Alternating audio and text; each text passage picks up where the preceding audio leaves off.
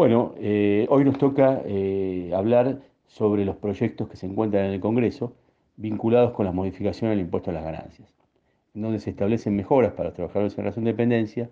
y también algún un proyecto más donde se intenta modificar la tasa para los sujetos empresa que eh, liquidan el impuesto. por un lado, salió el dictamen de mayoría, finalmente esta semana, de la Cámara de Diputados, sobre el régimen de retención del impuesto a las ganancias sobre los sueldos. Y por otro lado,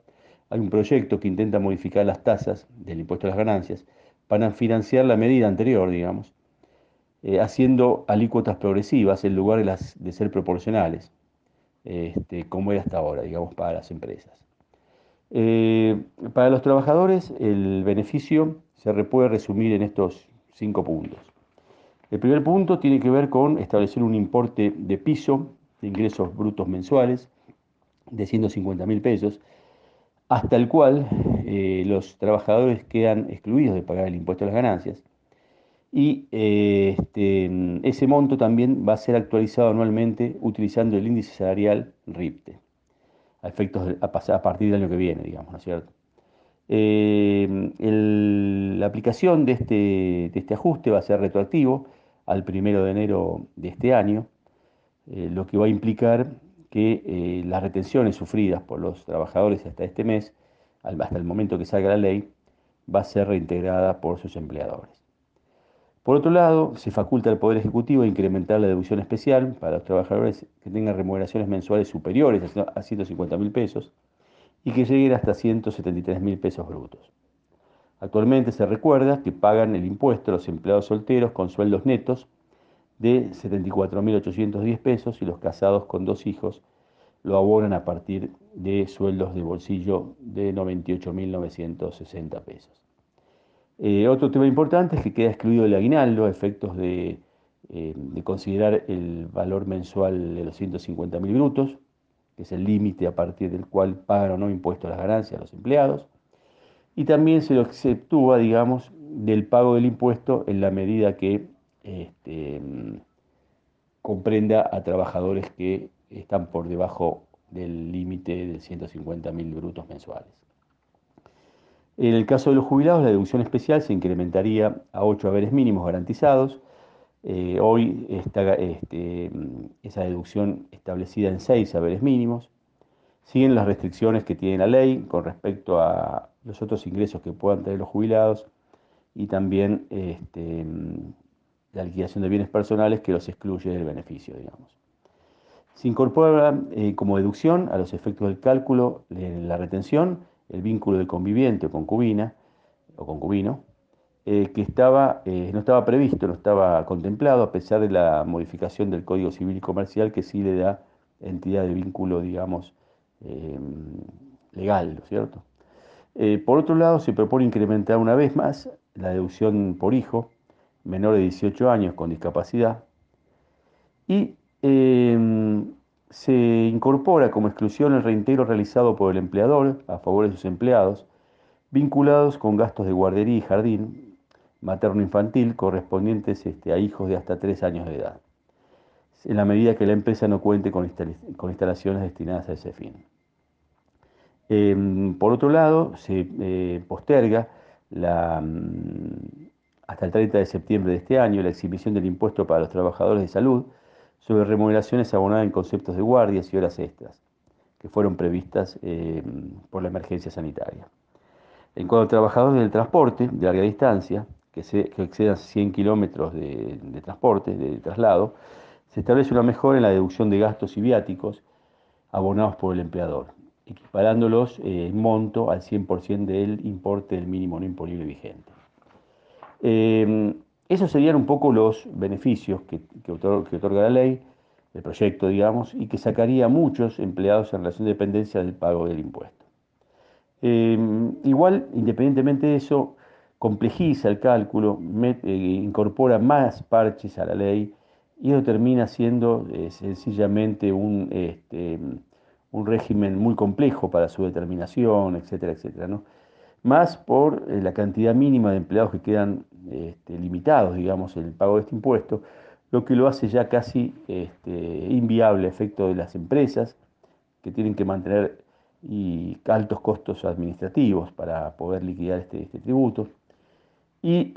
confunde mucho a los empleados porque hay muchas cuestiones que muchas veces no son conocidas por el verdadero sujeto del impuesto que son los trabajadores.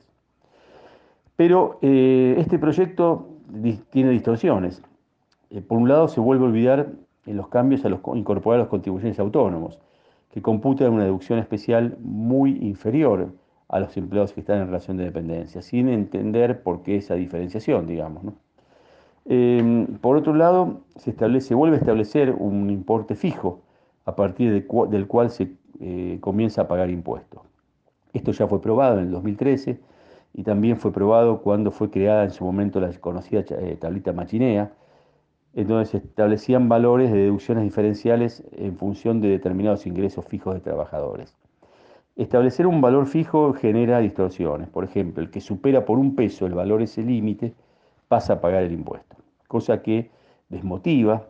a los trabajadores en poder este, hacer más horas extras, más trabajos eh, adicionales o mejorar en su nivel, digamos, de ascenso laboral. Em, por otro lado, se, otras distorsiones que vuelven a realizarse este, eh, digamos, este, eh, delegaciones del poder legislativo al ejecutivo, parecidos a los, que a los que fueron sancionados en la ley 26731, en donde el Poder Ejecutivo podría modificar impuestos a, través de esta facultad delegada, cosa que es, por imperio constitucional, una cuestión que debería estar limitada únicamente al Poder Legislativo. Esto es en cuanto a la posibilidad de modificar y exceptuar a más trabajadores hasta el límite de 173 mil pesos, digamos. Em, hay otro proyecto, porque esto tiene que financiarse de alguna manera, digamos, ¿no es cierto? Es, hay otro, otro proyecto que entró al Congreso para poder equipararse este, los recursos, digamos, que, son, que se pierden por esta medida que teóricamente, según los fundamentos, iría al consumo, digamos. Y, el otro proyecto lo que hace es incrementar las alícuotas este, que pagan las sociedades o las empresas, el sujeto empresa, digamos, em, incrementarlas, eh, hasta ahora ah, estaban en el 30%. Recordemos que años atrás, en el gobierno anterior, se proponía una reducción de las alícuotas escalonadamente hasta llegar al 25%, eso fue suspendido. Y ahora lo que se propone es incrementarlas y cambiar la alícuota proporcional, que es una sola alícuota para todos, por alícuotas progresivas, que tienen que ver con la ganancia neta e imponible acumulada, eh, anual, digamos, que este, hace tres escalones. Hasta, hasta 1.300.000 pesos de ganancia neta anual, la alícuota es del 25% para las empresas de 1.300.000 a 2.600.000 de alícuota de, de, ganancia, digamos, neta acumulada, eh, pasan a pagar las sociedades un valor fijo de 325.000 pesos más un 30% del excedente, del valor de 1.300.000. Y por último, si se superan los 2.600.000 de ganancia neta imponible acumulada, eh, se paga un valor fijo de 715.000 pesos más un 35%. Em, estos tramos de escala se van a actualizar a partir de, después llega a salir la ley, a partir del 1 de enero de 2022, utilizando el IPC, el índice de precio al consumidor que publica el INDEC. Em, la distribución de dividendos quedaría igual, como está hasta ahora, establecida en el 7%, que pagan los accionistas. Pero lo más grave de esto es que también se vuelve a cometer el mismo error, desmotivando a las empresas que ganen más dinero, porque en realidad eh, si se desmotiva, tal cual pasa con los empleados en relación de dependencia, a las empresas a ganar más dinero, porque pasando, digamos, de un monto determinado, se pasa a una escala progresiva más alta, digamos, y por ende a pagar más impuestos. Entonces, termina siendo esto una, modificación, como la de los empleados en relación de dependencia, que eh, da como consecuencia, como resultado, la desmotivación tanto de la fuerza laboral como de la actividad empresaria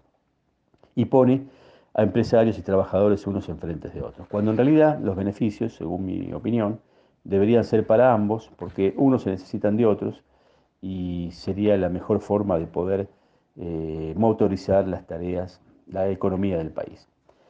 Eh, pero también hay eh, problemas eh, que vienen, digamos, en forma eh, concomitantes, digamos, o, indirectas, digamos, ¿no? del proyecto de relación de dependencia, de, mejorar la situación de los trabajadores. El grave problema que se produce es porque ahora, como esta, este ajuste de llegar a salir para los empleados, los empleadores van a tener que devolver lo que retuvieron de enero hasta ahora, porque esto saldría en forma retroactiva el 1 de enero de este año, y esto producirá un este, problema para las empresas, porque van a tener que devolver en el recibo de sueldo, cuando salga la ley, ese valor a muchos trabajadores, y además van a tener que reintegrar, como cierra el año, las liquidaciones finales anuales del 2020, donde fueron los gastos, informados los gastos de, mm, de anuales, de gastos médicos, impuesto al cheque, y también tienen que reintegrar el 35% del impuesto cobrado por este, el dólar al ahorro o las compras eh, en el exterior con tarjetas de crédito. O sea, la masa a devolver eh, en el mes de abril, diría, o mayo, va a ser muy grande. Y este importe que se tiene que reintegrar, eh, las empresas no lo pueden compensar en el programa que tienen de liquidación de retenciones contra otros impuestos o otras obligaciones que tienen. Entonces va a generar un saldo a favor. O sea, van a pagar esas devoluciones pero no van a poder recuperarlo rápidamente de, eh, por parte de la FIP. Lo que va a producir que los que van a terminar financiando la medida de la mejora de los trabajadores, no solo con el aumento de alícuotas, sino también lo van a terminar financiando con la devolución que tengan que hacer de los sueldos, en donde la FIP lo va a ir devolviendo o lo va reintegrando, digamos, eh, muy tranquilamente y sin reconocer la inflación. Eh, es una medida económica positiva, en parte, por el tema de los empleados que dejan de pagar el impuesto, pero va a traer problemas económicos y financieros a las empresas serios. Y si tienen empresas, eh, las empresas esos problemas económicos y financieros este, delicados o complicados, eso termina repercutiendo en los trabajadores. Entonces, un beneficio que se les puede dar a los trabajadores por un lado, se les termina eh, provocando un perjuicio indirecto, digamos, eh, provocándoles problemas a, sus empleadores, digamos, que tienen un nuevo encarecimiento del impuesto a las ganancias que tienen que tributar y además un desfinanciamiento, digamos, porque tienen que financiar esa devolución de impuesto a las ganancias de la cuarta categoría. Eh, bueno, ese es un poco el panorama general integrado de los dos proyectos que están eh, hoy en el Congreso. Esperemos el tratamiento en diputados en los próximos días y después la aprobación definitiva que haga el Senado. Buenas tardes.